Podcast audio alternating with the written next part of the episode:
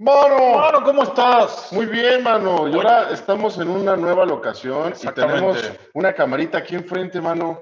No sé por qué.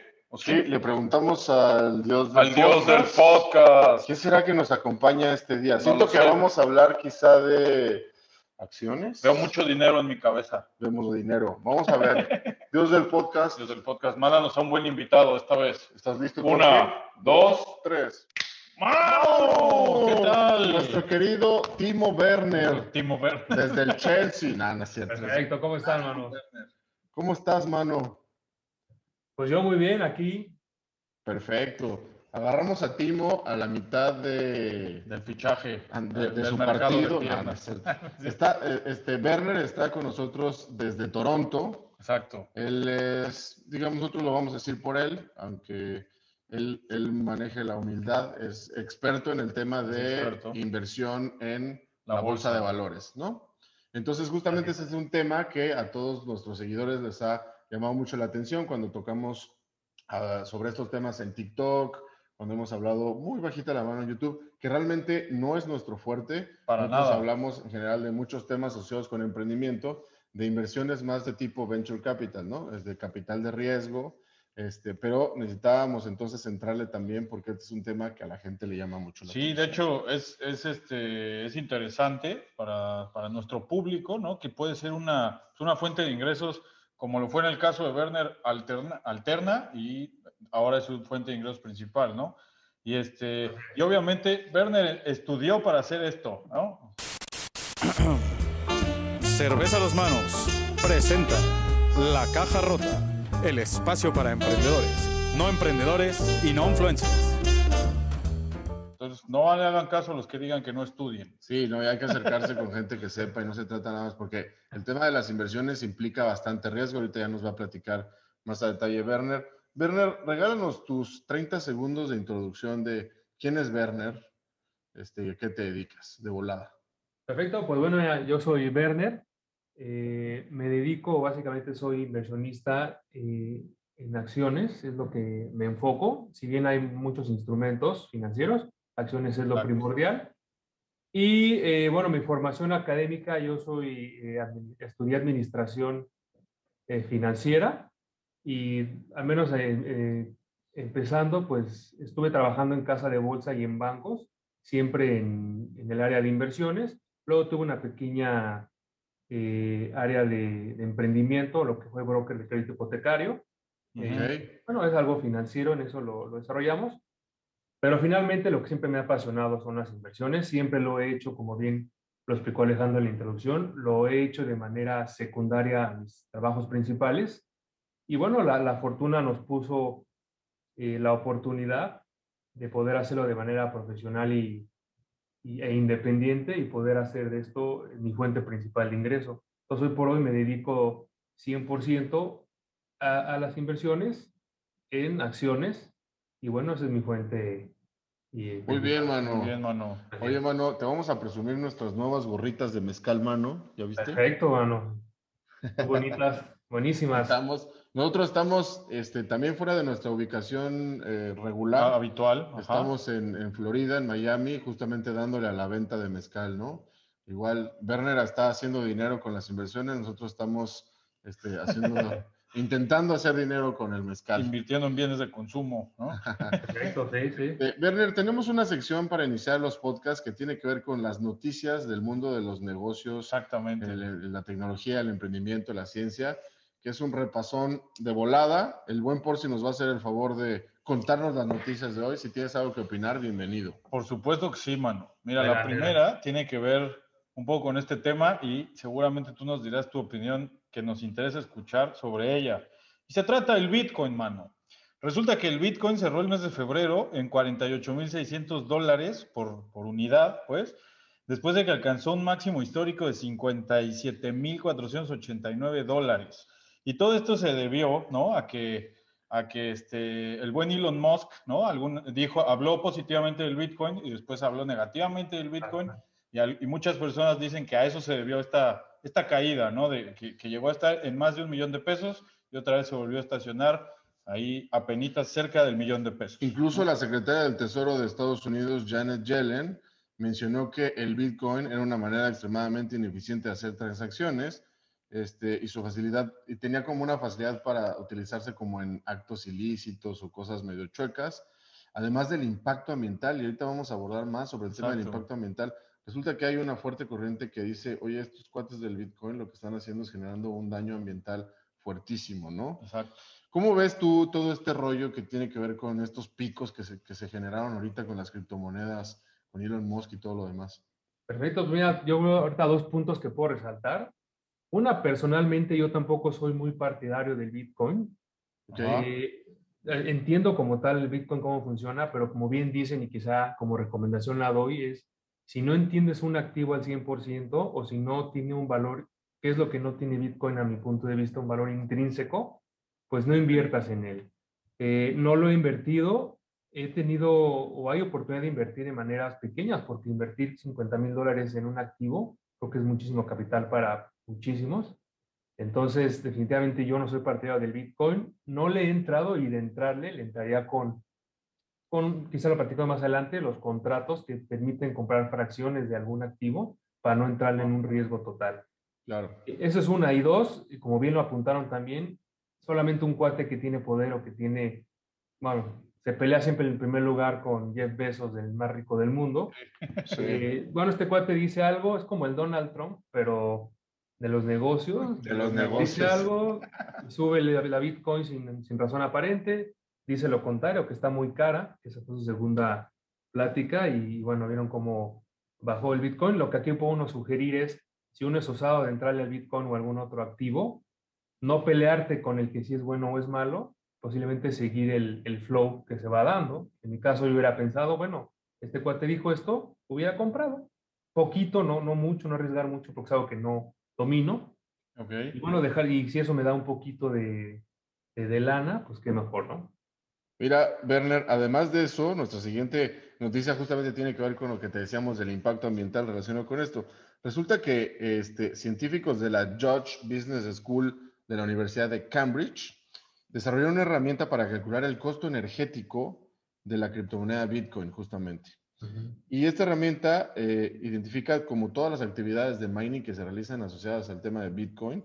Y más o menos lo que nos está diciendo es que se consume más energía que países completos como Argentina, donde tú viviste, Holanda o los Emiratos Árabes Unidos, mano. ¿Cómo ves? Imagínate todo el poder de cómputo necesario para estar minando eh, Bitcoin, ¿no? Claro. digamos, es como se produce esta cosa, ¿no? Que luego yo a veces no entiendo tan bien, pero imagínate, ¿qué opinas de, pues, del, impacto ambiental? ¿Quieres, ah. tú, quieres que, este, que les expliquemos o les explicas tú rapidísimo a la gente cómo funciona este tema de la, del Bitcoin o las criptomonedas? Pues mira, como te decía, es un tema que, que no domino al 100, entiendo la parte, quizá no sé ustedes si saben más de esto, de cómo funciona el minar los, los bitcoins, de cómo funciona cómo cierto tiempo ya están planeados ciertas, me parece que se van reduciendo a la mitad este, la capacidad de Bitcoin, porque va a llegar un punto en el cual los Bitcoins llegan a un máximo de, Bitcoins emitido, y eso hace que la gente, la euforia, vaya a comprarlos más, porque va a ser algo limitado. Eh, más allá de lo que platicaste, repito, como no es un tema que domino al cine, es uno al cual no le entro, quizás no sé si ustedes tengan algo más que, no, sí, básicamente es eso. O sea, el tema es que lo que se ocupa es poder de cómputo de, usuarios que están conectados a la red, que permite que se hagan muchas operaciones, digamos, es como, es como si neta, neta se estuviera minando, es como si estuvieras picando así piedra para ver si de pronto encuentras algún mineral o un, metal precioso. Y entonces lo que hace es más bien hacer operaciones, operaciones, operaciones matemáticas la computadora hasta que llega un punto donde, ah, encuentra un Bitcoin en esta operación y luego sigue, sigue, sigue y, encuentra otro. Pero para hacer todas estas operaciones se necesita de, mucho poder de cómputo. Entonces, este, esto implica que, sea, que haya mucho consumo energético también, mucho consumo de electricidad. Este, y bueno, por ahí va. Ahora, el tema del halvening, sí, cada tiempo determinado, los bitcoins disponibles, digamos, que hay en el mundo, se eh, parten a la mitad y luego de eso se parten otra vez a la mitad y así. Entonces, justamente lo que dice Werner, este, se empieza a generar un tema de escasez, ¿no? Un bien escaso y entonces se aprecia muchísimo más, su valor sube su valor. Y así estamos en eso.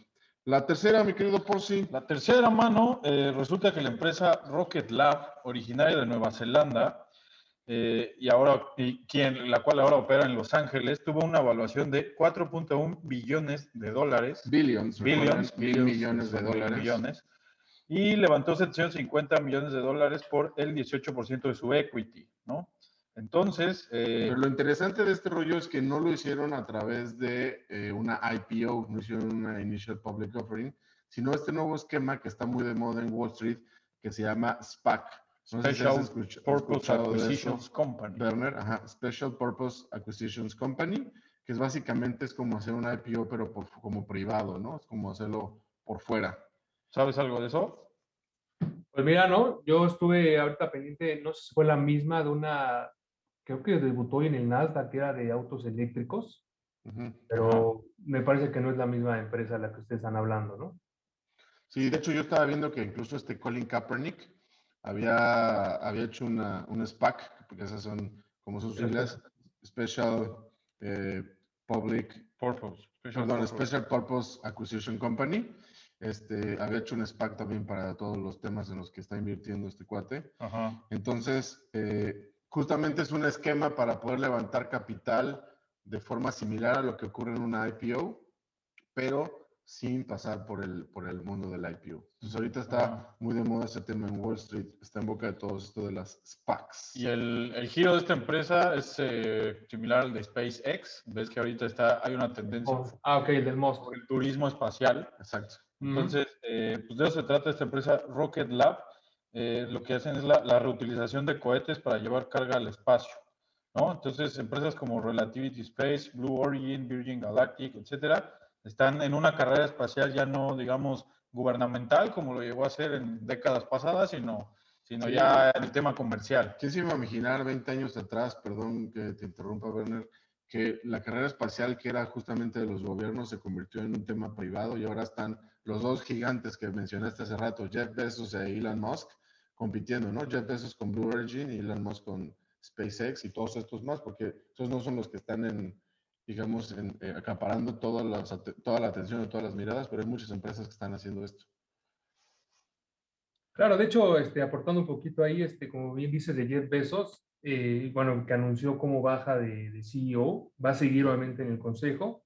Se un poco que, que planea, este, pues, engrosar un poco esta parte que dices de la carrera espacial. Y, si mal no recuerdo, el año pasado que hubo esta, sí fue el año pasado cuando hubo este despegue, tratando de buscar el, el viaje espacial turístico. Creo que fue del mismo... Ajá.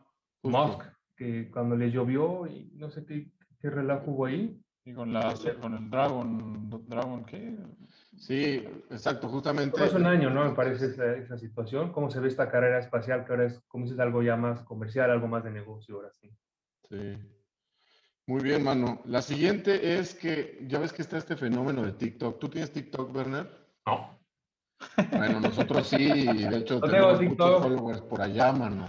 Ni Facebook. Más de, más de 100 mil Ah. followers en TikTok es donde hemos levantado bastante. O sea, te van a ver en TikTok, mano. La primera Ah, bueno, respuesta perfecto. de TikTok fueron unos cuates chinos. eh, no, perdón, chinos no. Fueron unos TikTok es cuates- chino. ¿no? Ajá.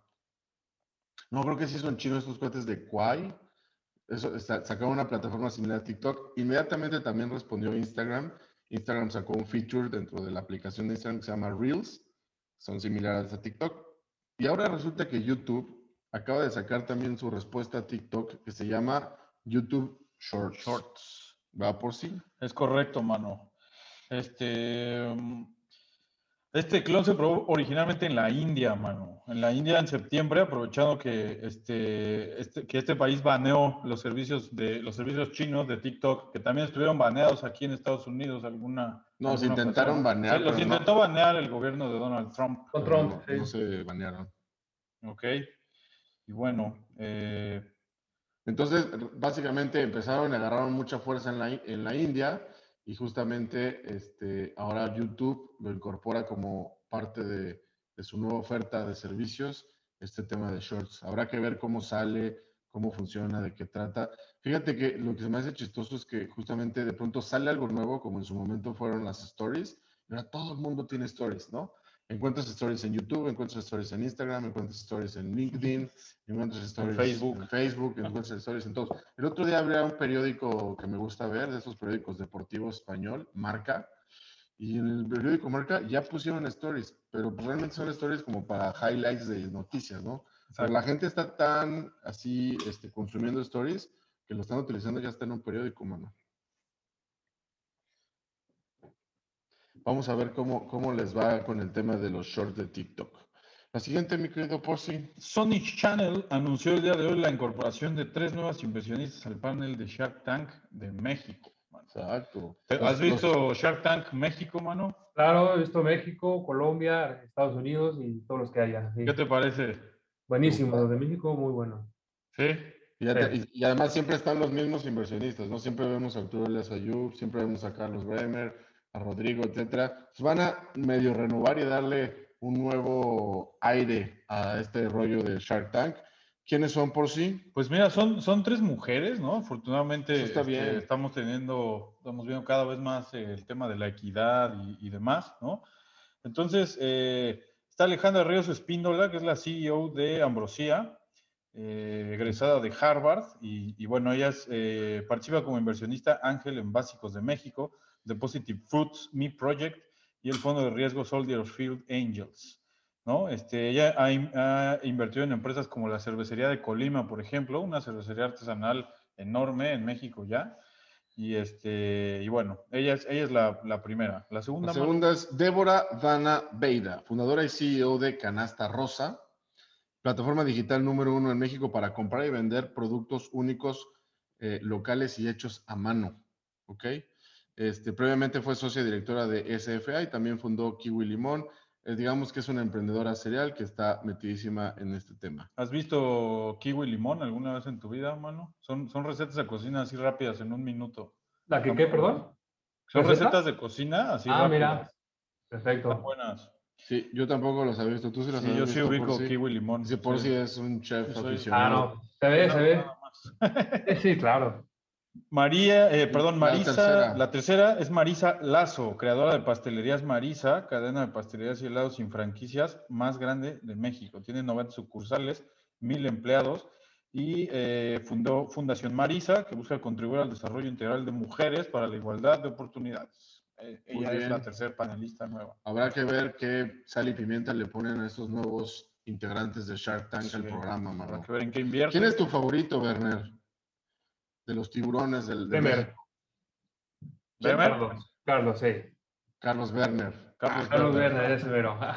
Claro, financiero financiero. Es muy Financiero, financiero, cabrón. se hace muy elocuente, muy chistoso también y se ve que es muy buena persona también. Sí, Sí, ¿y no, ¿no has visto los apodos que le pone a Marcus Dantus? Nada, ¿qué cuál es?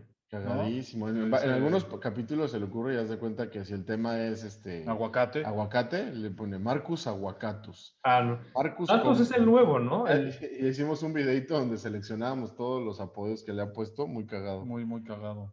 Es que Dantus ya no lo he visto en México, yo vi creo que las primeras tres, Ok. pero Dantus es uno, no sé si es argentino, no sé, o es este... No, bueno, no sé si de. o ah, sea, no, ya sé quién es Dantus, me confundí con otro que está en, en- en de Colombia, pero ya, ya sé quién es Dantus. Es que Él luego no en el de México sale un colombiano, pero. Sí, No, pero Marcus Dantus es el, el fundador de Startup México. ya, ya, ya, sí, sí lo ubico. ¿Va? Ah. Eh, bueno, la- la- en nuestro podcast de la semana pasada, que ojalá hayas visto, mano, platicábamos sobre Affirm. Eh, Affirm. eh, a- Ubicas esta empresa, Affirm, está en Estados Unidos de startup. Justamente lo que te permite es que puedas hacer cualquier compra a meses sin que realmente ya sea que tu tarjeta o el comercio tenga alguna promoción a meses. Entonces es un motor de pagos que te permite pagar a meses cualquier cosa. No lo he oído. No. el, el comercio recibe su lana y Affirm es el que te difiere la Se compra. encarga de financiarte. Ajá. Ah, Está, está buena. Pues resulta que hay una empresa que se llama Klarna, que es sueca, que hace lo mismo que Affirm, pero en el mercado de ella. Pero resulta que ha crecido cañón y estuvo, está, uh, perdón, acaba de ser valuada en 31 billions de dólares, ¿no?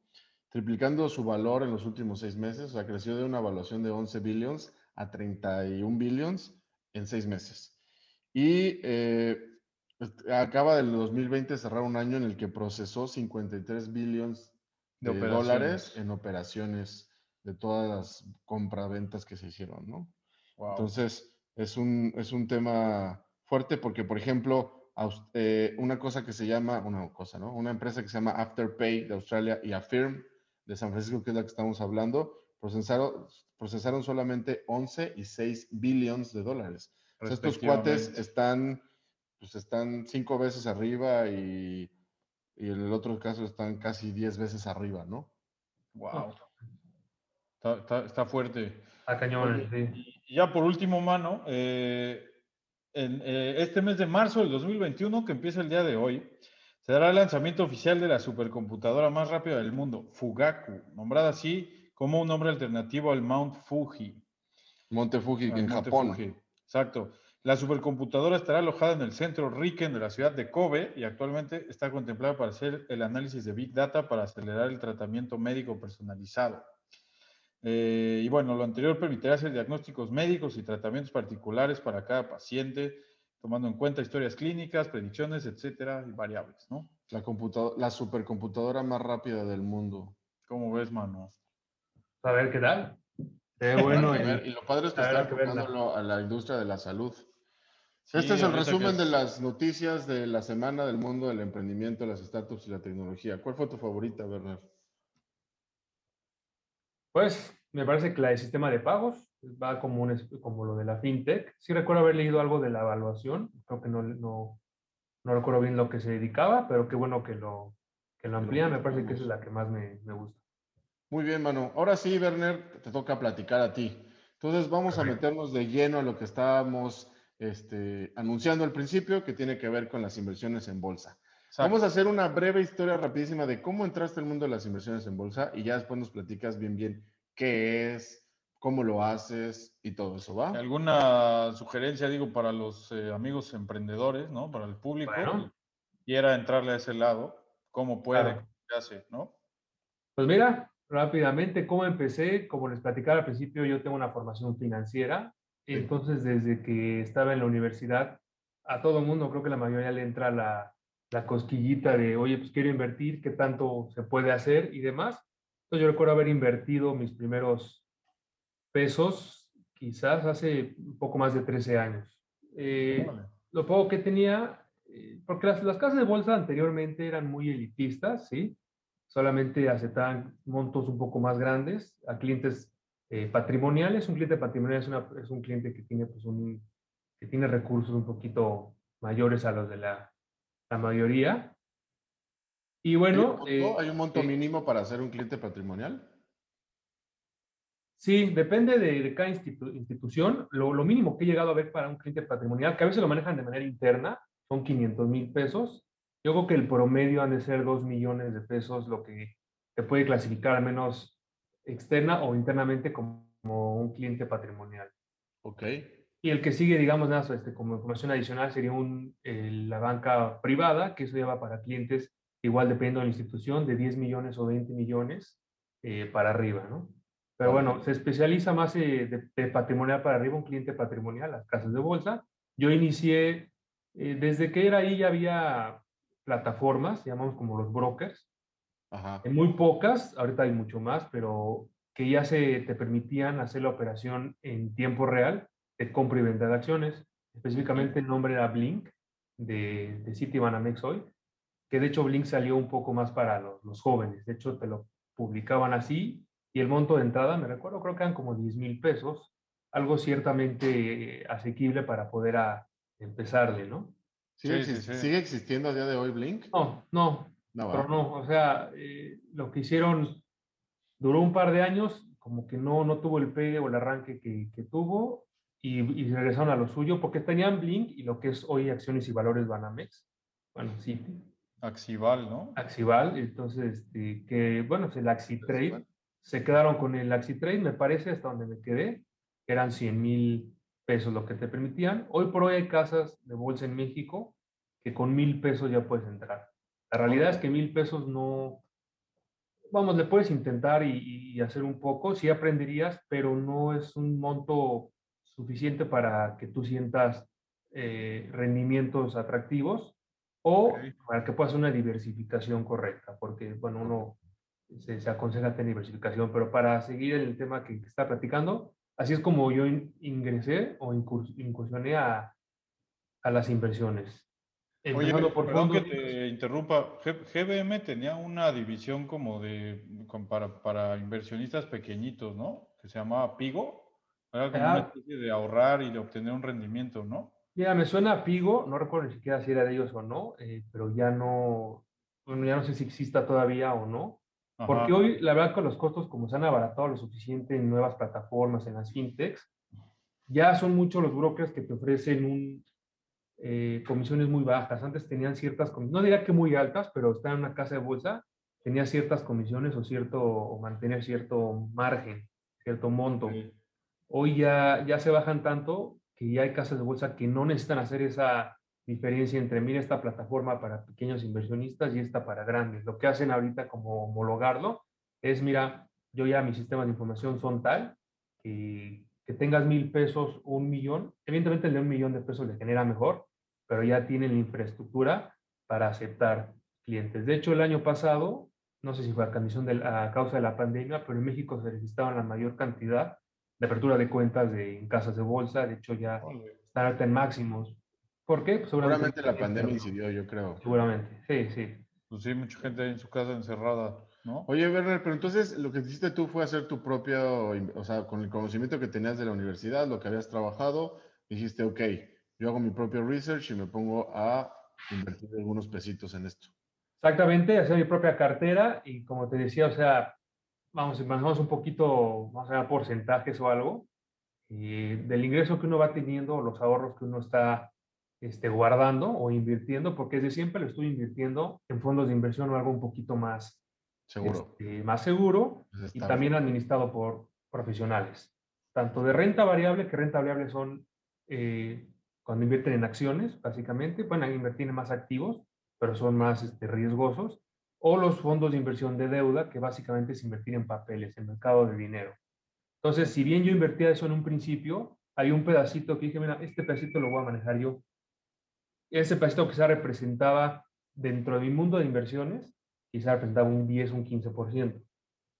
Y de ahí uno iba- le, le iba dando, ¿no? O sea, le iba jugando, es decir, le hacía disque el análisis, este, lo, lo que le oía en las noticias, lo que le, le gustaba, es lo que yo iba haciendo, y al menos te va sensibilizando de cómo son los movimientos de mercado.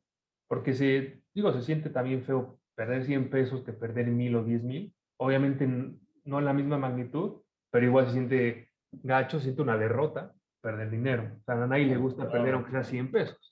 Entonces, al menos te vas sensibilizando un poco con esos movimientos del mercado. Es lo que pasó. Tuve también malos, malos momentos. Me agarró un poco ahí la, las inmobiliarias. Me estaba yendo bien. Me engolosiné. tron- este, empezaron a tronar, o no tronar, pero a bajar. Tuve un problema con Geo y creo que hasta, hasta Banorte quedó en problemas con Geo y, y muchos quedamos entre, nos llevan entre las patas, ¿no? Pero bueno, son gajes del oficio y como te dije, es muy importante tener siempre el dinero que tú estás destinando a esa inversión, al menos que tú le estás manejando, es un dinero que dices, mira, si se va, sí te va a doler obviamente, pero es algo que no vulnera eh, pues mis finanzas personales. Va muy de la mano, o así yo lo, lo veo siempre, va muy de la mano el invertir a conllevar finanzas personales sanas. Creo que es angular en el mexicano que lleve estas finanzas personales sanas, que es un, es un tema también muy amplio. Y dentro de eso es qué estoy dispuesto yo a invertir. Y dentro de esas inversiones, hablando en financieras, porque hay otro tipo de inversiones como bienes raíces y demás, pero inversiones financieras, ¿qué tanto estoy yo dispuesto a arriesgar? ¿Cuánto estoy dispuesto a, en el peor de los casos, perderlo? ¿no? Claro. Entonces, Oye, pues es lo que Werner, está pensando uno. Ok. Y ya, ya entrándole, digamos, cuando tú te estás, dices, ok, va, voy a invertir. O sea, platícanos más o menos cómo es el proceso. Tú preparas, ¿qué haces primero? ¿Analizas cómo se está comportando la bolsa? ¿Dónde lo analizas? Luego armas una cartera. Este, luego, ¿cuál es el mecanismo a través del cual inviertes? Platícame un poquito ese proceso. Vale. Mira, lo que más me ayudó y creo que es lo que ha, ha servido a que cada vez invierta uno mejor, por eso es lo que yo, yo pienso que me ha funcionado, es, ahora sí que eso valga la redundancia, es invertir. O sea, al principio te dicen, mira, esta empresa, Claro, practicar. esta empresa, o ve los análisis técnicos, A veces uno se quiere hacer, chutar los análisis fundamentales de diferentes casas de bolsa, todo mundo lo hace, y algunos se parecen, otros no, pero te llenas de información, que tanta información realmente se llega a ser basura. Si, también el sobreestudio también es malo. Entonces, lo primero que hice esto de decir por cómo invertir es, el hecho de estar invirtiendo y meter acciones incluso a veces sin idea, te va dando como una especie de seguimiento. O sea, eh, realmente lo que más me ha funcionado es el seguimiento de las acciones. Quizá inversiones. De las inversiones, claro. O sea, tú, tú vas y le metes y ves que te está yendo mal, entonces tu estrategia es quizá recomprar más abajo porque dices, y es un pensamiento muy normal y muy común, que no siempre es realidad, es, bueno, si baja más, le meto más lana y los promedios me van a ayudar para que cuando rebote, pues me, me, lleven más dinero. Ese cuando rebote es muy peligroso porque a mí me pasó eso con Geos, cuando rebote, bueno, ese rebote nunca llegó y adiós, ¿no? Entonces, el, el proceso que yo hago es, primero me estudié, lo que más utilizo, quizá porque es más sencillo, más rápido de hacer, es análisis técnico.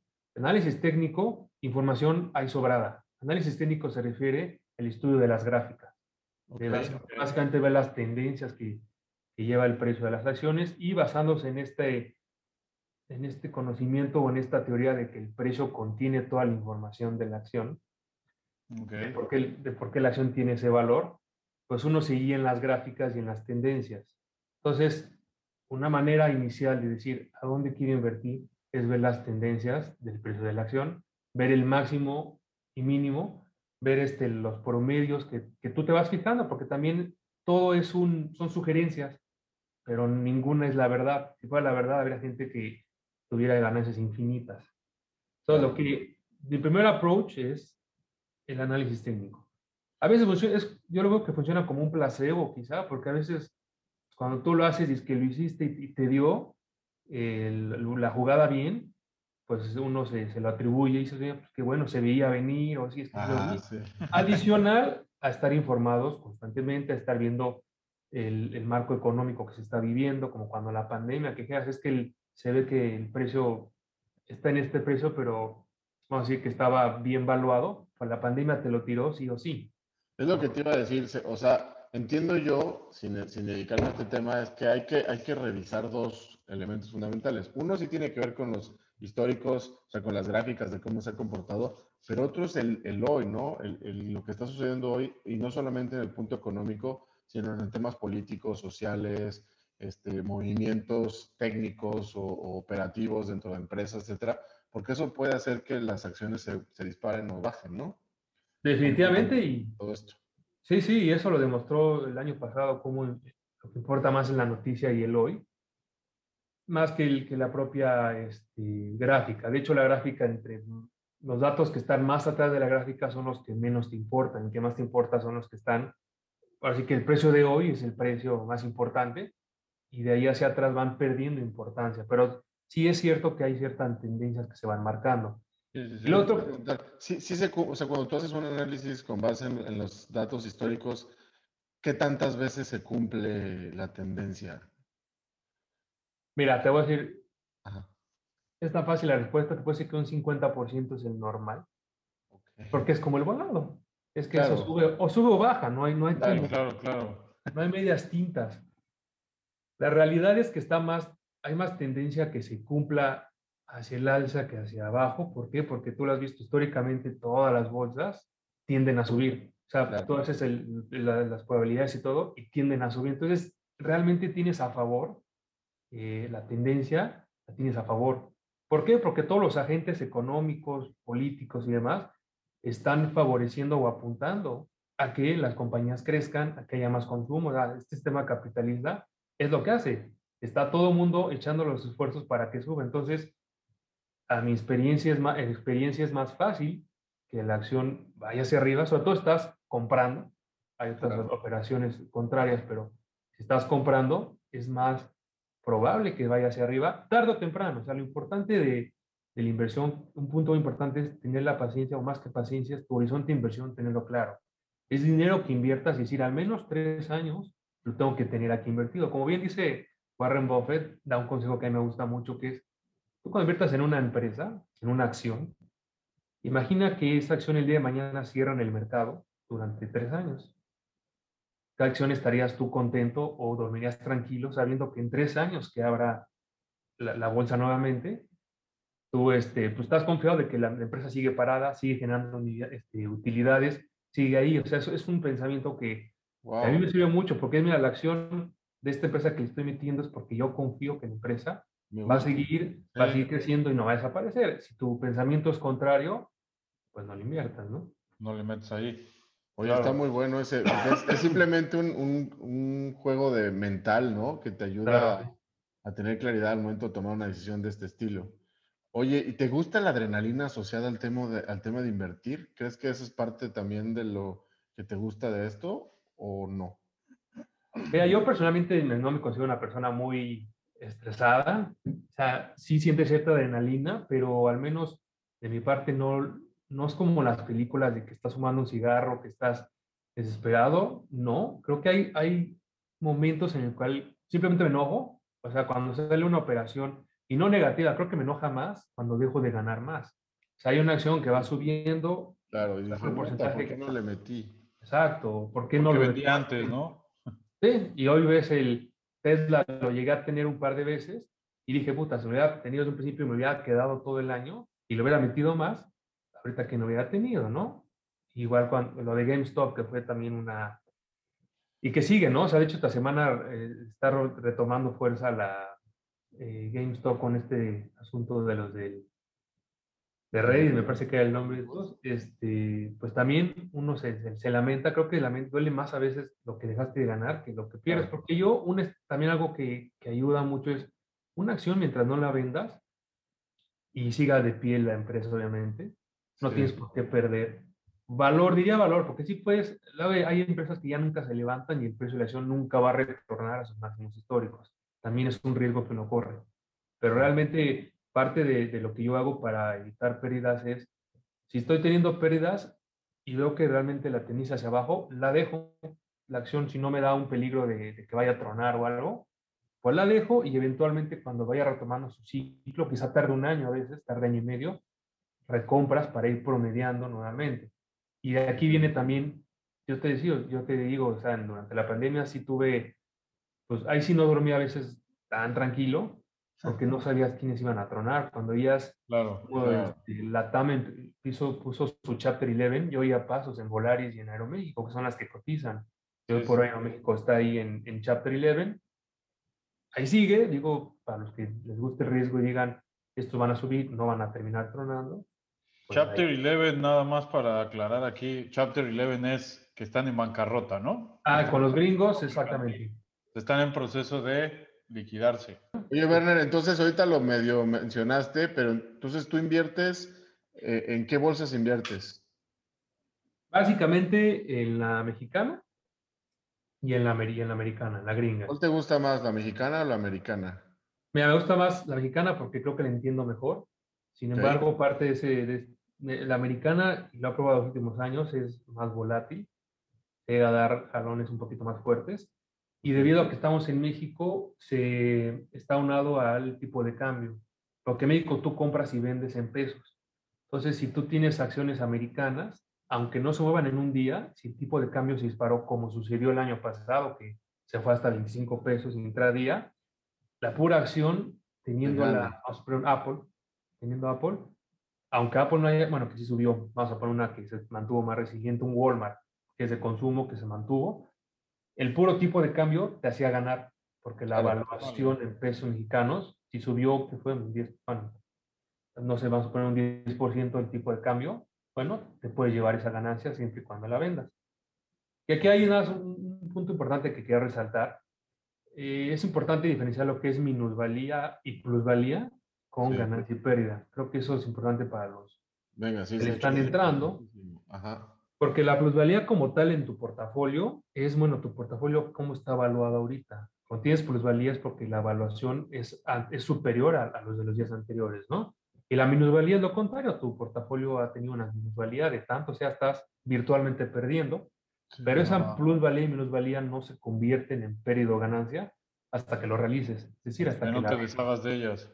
Exactamente. Entonces también es normal, y así sucedió tuve durante febrero y marzo del año pasado las minusvalías, es bueno, mantienes, si tienes el estómago para aguantarlo, no lo conviertas en pérdidas, simplemente quédatelas si es que confías en que el mercado va a relanzar. Y en su momento, con el hecho, si sientes que está llegando a un piso, pues ve seccionando, ve haciendo compras este, escalonadas para tratar de encontrar un piso y promediarlo el precio de las acciones que la compraste en 20, pero va bajando, vas comprando y terminas promediándolo en 15 para cuando rebote, si es que rebota, no tengas que esperarte a que llegue a los 20 pesos para hacer un break-even, sino que desde los 17 pesos ya estás teniendo, creo que ahí sería más del 10%, ¿no? De, de ganancia. Entonces...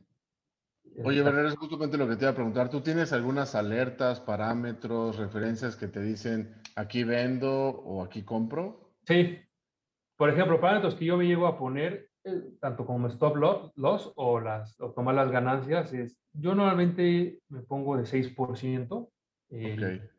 la, la, plusvalía que hay que tener, ¿no? No obstante, ¿vale?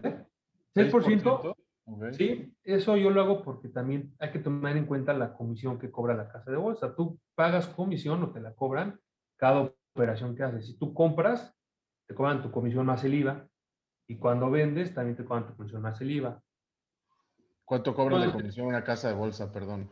Mira, este, dependiendo del tipo de inversionista que, que, que sea, pero yo he visto desde el punto 10% por operación hay unos que se mandan hasta el, creo que punto 50, creo que ya no hay tanto así, creo que ya la más alta está en punto 30 por ahí, ¿no? Ok. Esa es la diferencia de comisiones.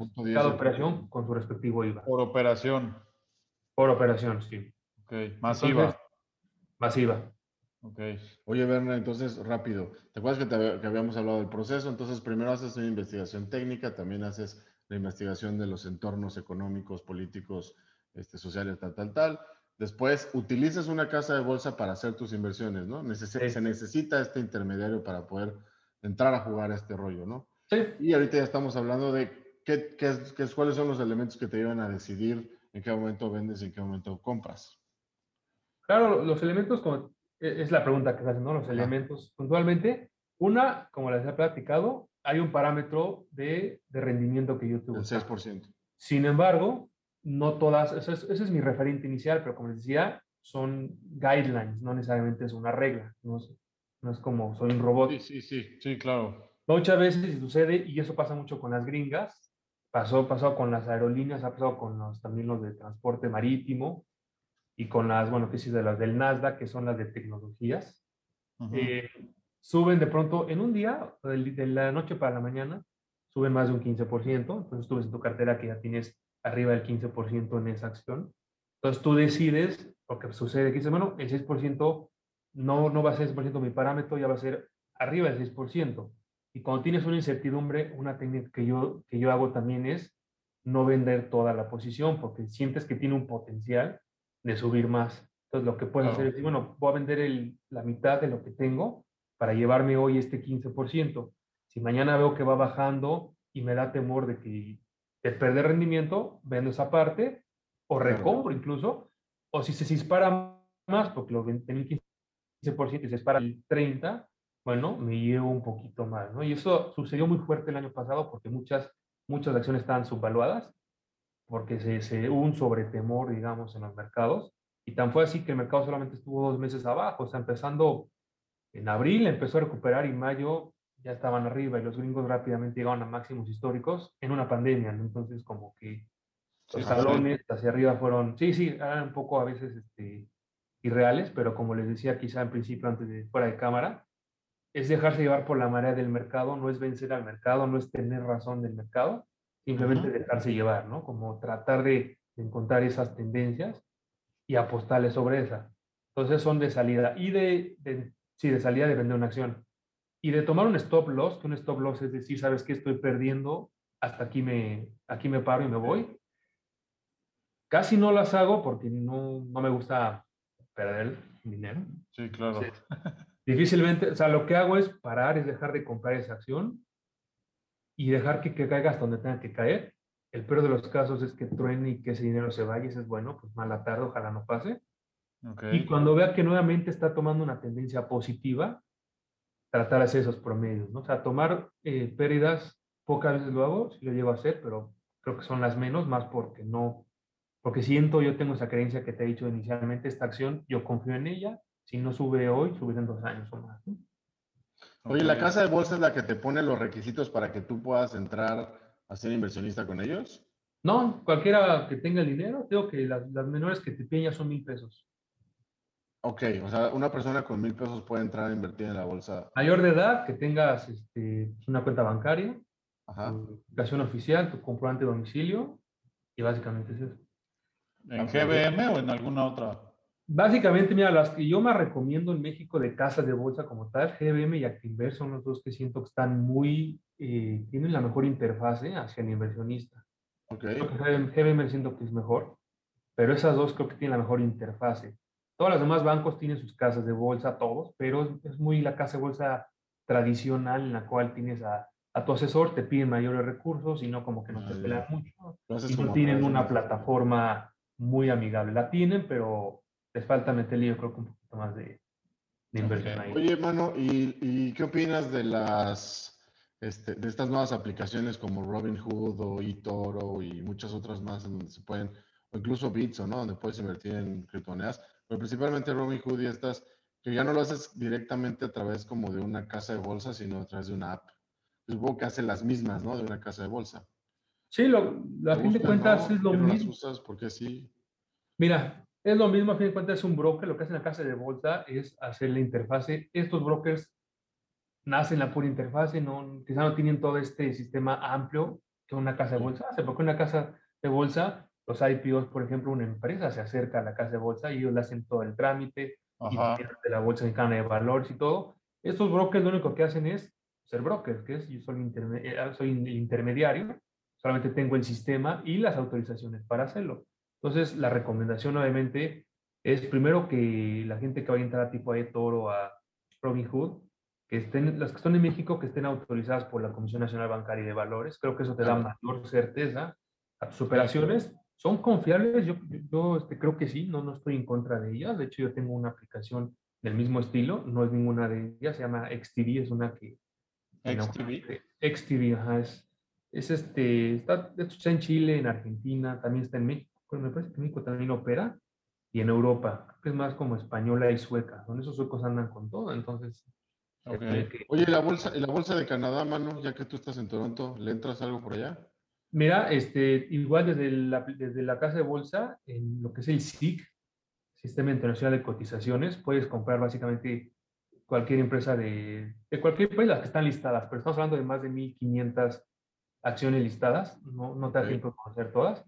Ahí están algunas canadienses. Yo hoy por hoy ni siquiera en mi cartera tengo alguna canadiense. Mira que tuvieron un repunte igual que los gringos, ¿no? O sea, en cuanto a su bolsa. O sea, igual se perdió la oportunidad. ¿Por qué no lo hago?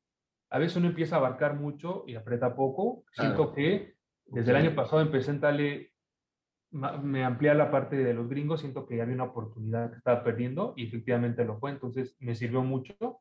Y no dudo que, que eventualmente mi siguiente paso dentro de abrir mi abanico de, de opciones sea, pues sí, las canadienses, porque también la canadiense uno no la conoce tanto como Claro, la, claro. la gringa, porque en México estamos muy pegados, en- escuchas las empresas son muy, muy conocidas, en Canadá sí lo son, pero ya no te suenan todas, entonces creo que te, Claro, te- ok. hay que empaparse, como te dije, invertir en algo que no entiendes, eh, o, le- o le entras con muy poco o, o es muy arriesgado, ¿no? Sobre todo por eso, no sabes de qué es la empresa o qué onda, ¿no? Oye, mano, y te iba a preguntar, ¿haces short selling? ¿También puedes hacer short selling en la casa de bolsa? En, en, esta, en este de GBM sí se puede, se puede la, la venta en corto. Eh, hay una comisión, me parece, ahí de 400 pesos, no sé si es mensual o algo, que es lo que la comisión que ellos cobran por eso, más tener tus, tus valores en préstamo para la persona Ok. que, que te están prestando tus... Ahí, están las tablas de, qué porcentaje de tu, de tu cartera hay que dejar como garantía para hacer una, una venta en corto. Y aquí en México no, no puede ser una venta en corto de la acción que quieras. La verdad es que son algunas, son como 25, no sé cuántas, de las más bursátiles, que bursátiles son aquellas que tienen fácil, que tienen liquidez y que pueden, que tienen mucho movimiento en el mercado. Ajá. Básicamente son, y no son todas, repito, las del IPC, pero son algunas las acciones que puede hacer este tipo de venta en corto Ujú. cualquiera. Y en las plataformas como las que mencionan, no, nunca he metido a eToro ni a, ni a Robinhood para ver cómo es su interfase, Pero la mayoría de las plataformas te dan oportunidad de hacer este tipo de ventas en corto, que más que ventas en corto, que no lo son en este punto, son comprar contratos largos, que es de compra, o contratos, contratos cortos, que son de venta. Eso es para los brokers, porque también hay que tener cuidado con eso. Hay brokers que no, no, no poseen la acción, son contratos, son derivados y son este, luego son apalancados. Esos son los que sí hay que tener bastante cuidado, porque el, dinero te lo chupa muy rápido si, si no estás teniendo la mejor de tus días. Eh, yo he perdido también el dinero, obviamente le he metido poco para también irle probando. Para probar. Pero, pero estos son contratos, es diferente, porque cuando tú compras acciones, sabes que la acción la tienes tú, los derechos, las, todo, las, las los derechos los, los, tienes tú. Si paga dividendos te llega, si por alguna razón el, precio baja y no quieres vender, las acciones son tuyas, según de cuentas. En estas plataformas de brokers que manejas contratos, no tienes el, el, activo. No, realmente no tienes la acción, tienes un contrato que hace espejo a la acción, ¿no? Pero, Exactamente. Y ahí es donde más puede hacer eso, que es que, que venta en corto, básicamente apostar a la baja, si lo quiero ver así rápido, en contratos. Ahí sí lo he hecho más, tanto con monedas, más para hedge, que hedge es una cobertura, porque aquí, para más como cobertura de, del tipo de cambio, tanto básicamente pesos con dólares y pesos con dólar canadiense. Y alguno que otro este, commodity, pero eso nada para, tampoco domino los commodities. Okay. Pero bueno, todo eso lo puedes usar. Las plataformas tienen acceso a miles y miles de, activos, porque tienen commodities, tienen bitcoins, tienen ETFs, tienen acciones, pero eso no te conviene porque la comisión sí es un poquito más alta para Te conviene más para las, el mercado Forex, que es el de operación de divisas. Adelante, sí, bueno, este, yo para medio ya ir cerrando, para que tampoco nos extendamos tanto, este, ¿cuál sería tu top 5, o sea, tu top 5 de las, de las empresas o de las acciones que más te han funcionado a ti, las que más confías, tus favoritas? ¿Y cuál sería tu top 5 de las, de las acciones a las que le recomendarías a la gente entrar en este 2020, en, el segundo quarter, ¿no? Del, del 2021? Claro, pues mira, yo eh, por ejemplo, las gringas, ahorita es que ya tuvieron un pequeño, la alza que, está esperando, pero son las aerolíneas, este, básicamente United Airlines, American Airlines y Southwest cotizan en, el SIC que está en México. Eh, al igual que Boeing, que Boeing es el que también el que hace las, que fabrica las aeronaves, hoy incluso salió una noticia de cómo le están haciendo más pedidos de United Airlines, no sé, veintitantos aviones. Entonces, ahorita las aerolíneas han estado muy rezagadas, han estado muy cautelosas y el gobierno americano eh, ya aprobaron lo que es el presupuesto, esto de la pandemia de Joe Biden, de 1.9 billones. Adicional a que la Fed salió a decir, ¿saben qué? Esto va a seguir, tranquilo, no importa que la cosa se mejore, ahora sí que la lana va a seguir lloviendo, esto impulsó en las aerolíneas, ¿no? Otras que, que, recomiendo también están, han estado muy golpeados todos los que son Royal Caribbean, eh, Carnival Corp y los cruceros, ¿no? Los cruceros y el Norwegian, Norwegian Cruise Line ah, Holding eh, han estado bastante golpeados.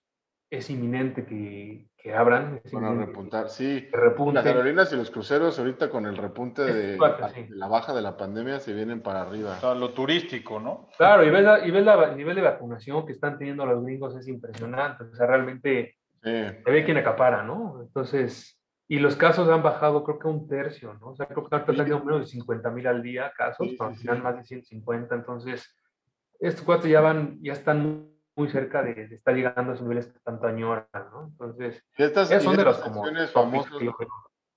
Perdón, y de estas acciones famosas y Apple, Tesla y estas, ¿le entras a esas? ¿Te gustan? Sí, sí, le entro. Les he entrado, y, pero también me he salido, porque las acciones en particular, por ejemplo, Tesla es muy cara y mira que hicieron un split, pero era carísima. Amazon es muy caro. Entonces, para comprar una acción de Amazon están arriba de 3 mil dólares. Ok. Pesos, pues tú, tú, tú, ves, dices, bueno, si lento, le entro con una. Sí. No te da espacio a decir, ah, recompro una de pedo. No, no te da espacio. O sea, o depende tu, depende cómo esté tu, tu, tu gestión de riesgo. Entonces, es más complicado, pero sí, yo, yo sí le meto a tipo a Apple, a Microsoft, porque son empresas que, que, han demostrado que suben y suben y suben. O sea, ahora están en Dow Jones y al igual Warren Buffett dice lo mismo, estos, estos cuates por algo están ahí, por algo son los más grandes. Este, Disney, por ejemplo, que, que también ha estado ahorita en máximos igual. O sea, Sí, sí le, sí le meto también a esas. La realidad es que las he soltado, diría, a destiempo porque se han seguido subiendo. Tesla la he tenido varias veces y soltado. Y se sigue y se sigue y no encuentra. Entonces siempre, cada vez te da un mayor temor porque dices, ahora sí que compre, ahora sí se va a caer, ¿no? O sea, siempre hay un temor de, de que se va a caer. Pero ahorita el Nasdaq hoy tuvo su mejor día en el 2021. Hoy subió un 3%, que el Nasdaq es principalmente. Entonces, este, uno, yo, yo ahorita estoy con ese pequeño temorcillo que es, esto tiene que tomar una, tiene que haber toma de utilidades, tiene que haber alguna, algún ajuste a la baja y se da un día o dos, pero sigue, sigue para arriba, o sea, no, no, no encuentran un techo. Pues a veces eso también da un poquito de, de temor, como bien dicen, es, ya. Es tu, Oye, Werner, este, decías al principio que inviertes principalmente en compra y venta de acciones, pero ¿hay algún otro instrumento que uses o que recomiendes? El oboe. El oboe, es un instrumento. el piano, el teclado, la guitarra. O sea, lo, digo acciones como limitado, realmente, ¿qué más hay en la bolsa mexicana de valores que están muy accesibles? Son las fibras, también son buenos este, instrumentos de inversión. Aquí en México son relativamente jóvenes, pero llevan 50 años o más en Estados Unidos, entonces es un instrumento bastante llamativo. Están las fibras, están, en México se llaman los tracks o son los ETFs, que son eh, títulos referenciados a ciertos índices. Pueden sacar ETFs de lo que quieras. Eh, vamos a decir, quiero que replique el IPC, quiero que replique el IPC a la inversa. Hay un ETF que se llama el Diablo, así se llama, así, así es su ticker, entonces, va contrario a, lo que la bolsa. Entonces, si tú estás apostando a un mercado bear que es ir para abajo, esa es una opción. Entonces, básicamente, Alejandro, lo que compro son acciones, son ETFs, son fibras, y en una menor medida, lo que digo, sí manejo contratos, pero realmente muy, este, muy, muy, cuidado, porque nada más es para sacar, así como, a ver, más para tratar de cubrir algo o, o intentar que sientes que vas a subir, pero esos Sí, sí pienso subirle un poquito después, pero eso es con pinzas, porque se maneja con márgenes y así como, están apalancados los contratos, apalancado implica que, bueno, te van multiplicando tanto para arriba como para abajo, porque te van financiando un contrato. es básicamente lo, lo, que invierto. Pero sí, aquí si tú te metes en una casa de bolsa en, México, generalmente vas a tener este, acceso a todas las acciones, a los ETFs, ETFs este, extranjeros, que son N, no te los acabas. También a los ETFs de Estados Unidos, etcétera. Sí, también todos están. puedes invertir a que el Nasdaq suba o a que el Nasdaq baje o cosas de ese Sí, hay, un, hay una operadora, un fund manager muy bueno que se llama Banga. Tiene también muchos ETFs que cotizan también, vamos, en el SIC. Eh, y estos tienen del Nasdaq. De, ¿Qué significa este ETF? El ETF en inglés es Exchange Traded Fund, que lo que es es como una especie de fondo de inversión, que el fondo de inversión a su vez, con los recursos que capta del público inversionista, invierte en diferentes sectores, diferentes países. Eso está tipificado, decirlo, en su, en su reglamento, por así decirlo. Vale. la diferencia de un fondo de inversión con ETF es que el ETF, como dices, es un traded fund, es, se maneja como una acción, es decir, día a día, eh, al instante puedes vender y ver el precio del ETF y el ETF, a su vez, la gente que administra este ETF se dedica a comprar la canasta de acciones que, que esté especificado. Si dice que es un ETF del Standard Poor's, bueno, entiendes que el ETF está replicando las 500 acciones que están cotizando en el Standard Poor's. Entonces tú pensarías, bueno, estaría muy pegado a lo que el Standard Poor's, que es un indicador, el ETF que te lo replica, estaría muy apegado a su rendimiento. Okay. Y lo cotizas y lo vendes al día. ¿Qué, tanto, o sea, tú en qué índices te fijas? Nasdaq, Dow Jones, el SIP. Sí, hay, cuatro grandes que, que, yo me fijo en Estados Unidos y creo que son los más conocidos, que es el Standard Poor's, el Nasdaq, el Dow Jones y hay uno que es el Russell 2000. El Russell 2000 engloba 2000 empresas, que bueno, para que englobe 2000 empresas te imaginas cómo representa el movimiento de una economía. Eh, son los cuatro que, que yo me fijo Standard Poor's son 500, Nasdaq son 100 y Dow Jones son 50, ¿correcto? Son 30 de Nasdaq. Es que Dow Jones tiene un par, tiene el industrial, tiene el no sé qué, pero el, representativo son las 30. Ah, 30, ok. Ah, pero sí tiene otro, hay uno que son menores que creo que es, hay uno que está al lado bancario y financiero, como que también tiene sectoriales, pero el, el, de 30 es el que, observo. Y el Russell 2000, que es, son 2000. 2000, órale. Y las de México, pues básicamente el IPC, El y el IPC. IMEX, que es un track de la Viva. Viva es la, la- la segunda bolsa de valores en México que lleva creo que ya dos años. ¿Viva se llama? Viva es, es este, bolsa institucional de valores. Ok. Ok. Es la segunda bolsa. ¿Y ¿Cómo se llama su índice, dijiste? eh, bueno, está, está como el BIMEX 19. Ah, ya. Big con, con V, este lo, lo sí. replica porque no, no es como que, no es su índice, ese es más bien, un- ese es un, un track sobre el desempeño del, del, del- del- de Viva. Ya. Ok. Y esta empezó su índice en mil puntos, así es como, como cuando nació, empezó en mil como su referencia, y ahorita está en 900 y cacho, o sea, realmente él nunca ha estado, no ha ganado ese No índice. se ha movido mucho. A la baja.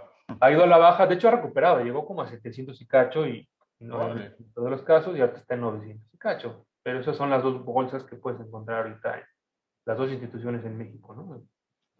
Muy bien. Ok, órale. Mi querido Porci, ¿alguna Mi querido duda? Digo, quedan un montón de dudas más, Muchísimas, pero la verdad es que este también era un podcast introductorio. Quizá si tú nada más nos regalas la oportunidad, en un futuro podemos hablar de, aquí- de algún tema mucho más específico este, que a la gente le llame la atención. Pero por el momento, nuestro querido Werner, muchísimas gracias por tu tiempo. La verdad es que ha sido súper, súper Enriquecedor. Exacto, este, para todos los que nos siguen y para nosotros también.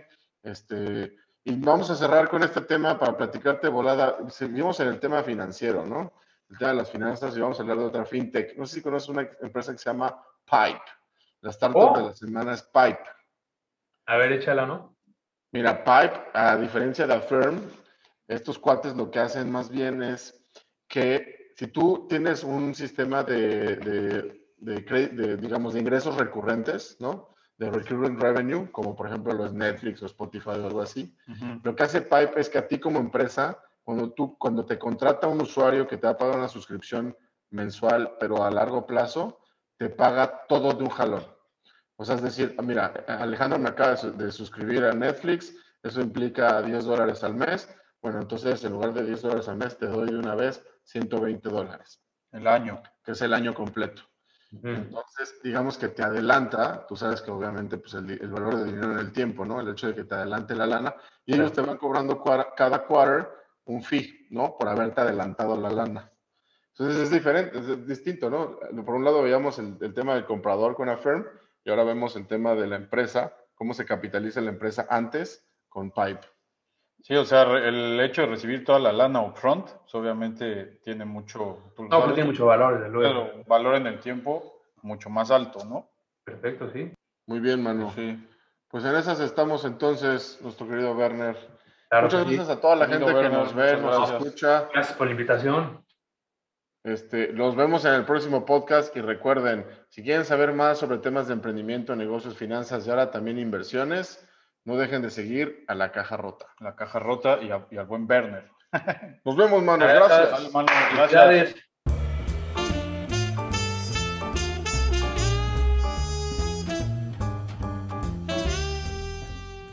Oye, Werner, este.